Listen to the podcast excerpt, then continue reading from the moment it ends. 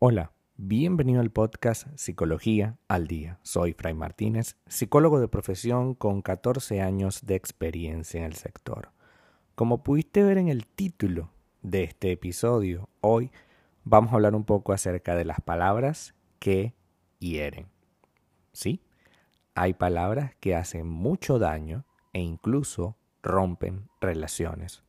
Cuando una discusión eh, se torna más y más violenta y llega un punto en el que dejamos correr lo que sentimos y no le ponemos algún tipo de filtro, llega un momento en el que esa conversación puede tener un resultado sumamente terrible. A todos nos ha pasado en algún momento de nuestra vida. Las emociones te hacen decir cosas que te arrepientes. Sin darte cuenta, pones una voz a tu expresión emocional y esa expresión puede que, aunque se sienta, no tiene por qué decirse con esas palabras. Palabras y frases que van cargadas de desprecio, de esa rabia que ha sido momentánea, que ha sido producto de la situación, pero que te transforma en alguien que no eres y te hace decir cosas que antes o después no dirías. A menudo descuidamos muy rápido nuestro cerebro emocional respecto a nuestra parte racional. Sin una buena capacidad de control y regulación, podemos actuar simplemente como niños de tres años. Lo importante de esta dinámica emocional es que uno pueda tener la capacidad de maniobrar así tengamos un nivel de frustración muy alto, puesto que ese nivel de frustración, ese nivel de rabia, tiene que ir acompañado de algo que se llama asertividad, que es la capacidad para poder canalizar esto que siento en cosas concretas que me ayuden a liberarme emocionalmente. Todos de alguna manera hemos sido presos en algún momento de la emoción. Nadie en su rabia, en su frustración, eh, siente la necesidad de poner un alto, ¿no? Pareciera que es como que se, te mete un espíritu, ¿no? y, y te hace decir cosas terribles. Sin embargo, es importante que entiendas por qué las emociones te hacen decir cosas que te arrepientes. Lo primero que pasa es que no eres capaz durante, durante ese periodo en el que estás metido dentro de la emoción, no eres capaz de tener empatía, no eres capaz de pensar un poquito por qué o cuál fue la motivación de que esa persona realizara lo que realizó y la consecuencia que eso generó en ti. La otra persona no es capaz de entenderlo de esa manera, no, no es capaz de verlo.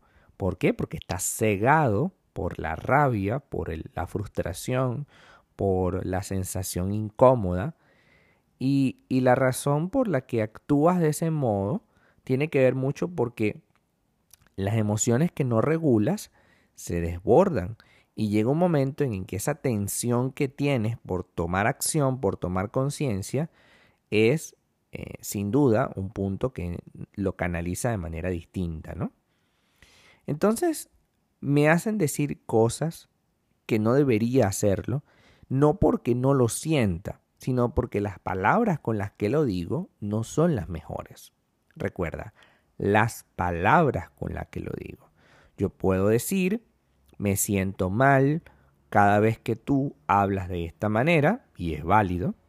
Me siento incómodo cada vez que tú actúas de esta forma, y es válido pero no podemos decir simplemente me da rabia, yo lo que quiero es desaparecer, yo lo que quiero es dejar la relación hasta aquí, porque eso lo único que va a hacer es alimentar la desconfianza del otro y vas a llegar a un punto en el que esta situación te haga sentir incómoda una y otra vez.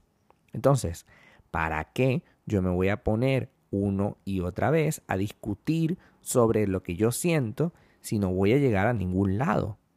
Incluso la rabia, la emoción te hará decir cosas como tú eres el culpable de mi malestar, cuando quizás es una interpretación que hacemos nosotros acerca de lo que el otro hace. Sí, puede ser una interpretación de lo que el otro hace. Las emociones te hacen ver cosas que no están presentes. La racionalidad es nuestra capacidad para poder equilibrar la balanza entre un pensamiento y una emoción.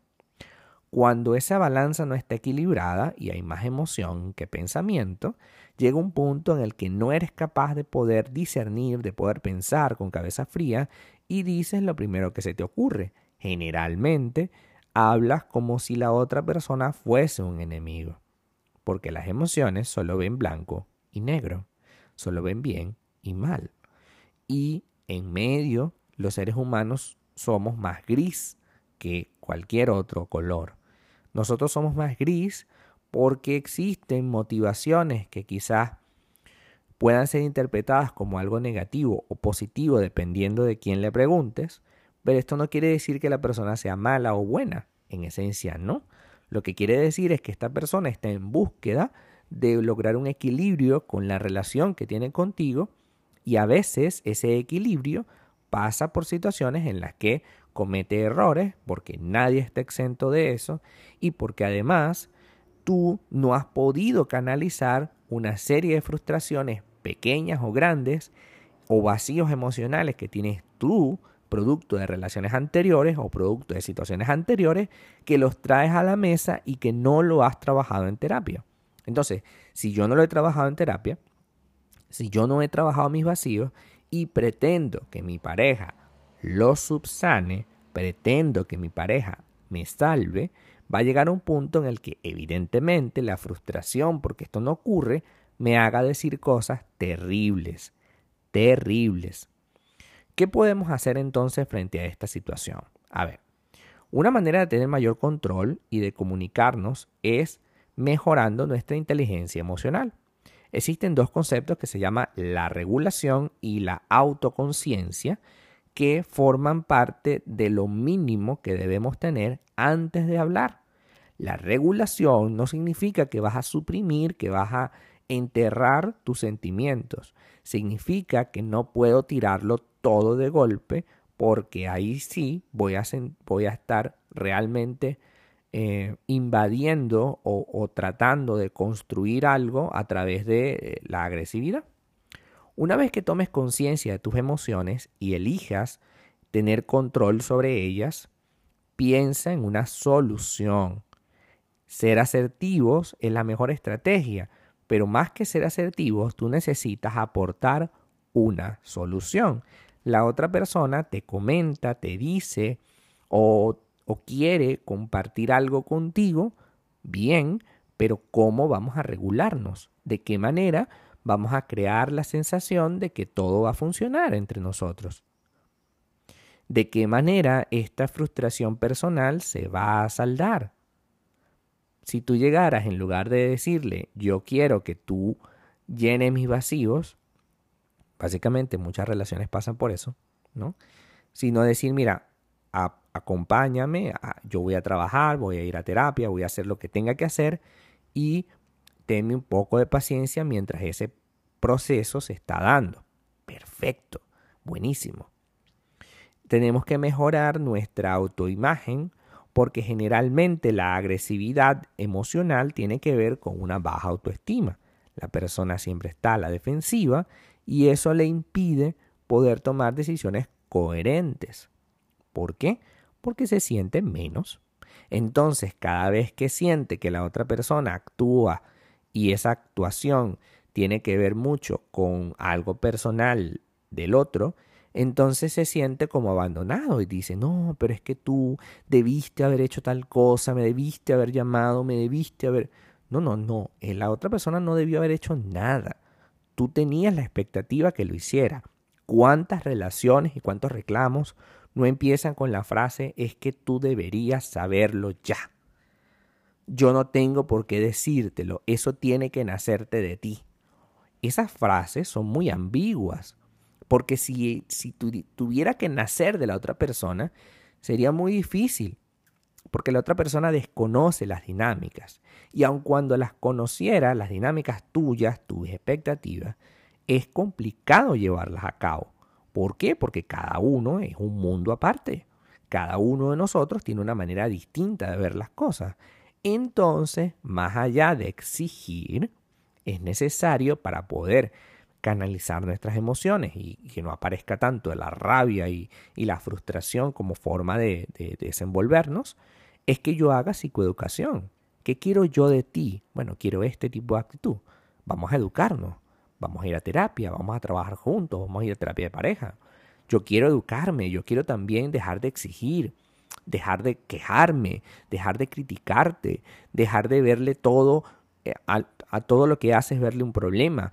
Yo quiero también aprender. No solo se trata de que te reciban, no solo se trata de que te den todo, se trata de que tú también tienes que ser capaz de aportar. Si yo tengo una relación bidireccional en la que yo aporto y recibo, va a ser más fácil que cada conflicto, que es inevitable que se presente, cada conflicto sea resuelto de una manera u otra. Entendamos que los conflictos o la conflictividad en las relaciones es normal, pero el exceso de conflictividad sin resolución sí es un problema.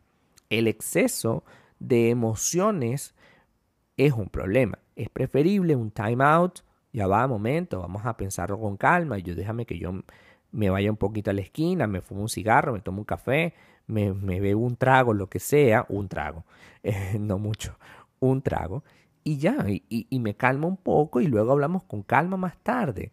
Nos tomamos algo, nos comemos algo, mientras decimos las cosas con calma. ¿Por qué tenemos que verlo todo en blanco y negro? Es que si tú no haces tal cosa, hasta aquí llegamos. Ya va, vamos a pensar con calma. ¿Qué podemos hacer? Juntos. Esta relación es de dos. Vamos a ver qué podemos hacer juntos. Hasta acá nuestro episodio del día de hoy. Muchísimas gracias por quedarte aquí hasta el final. Si deseas saber más sobre mi contenido, www.fraymartinez.com. Para consultas online, www.fraymartinez.com. Y también sígueme en mi Instagram, arroba fraymartinez20. Muchísimas gracias y hasta el próximo episodio.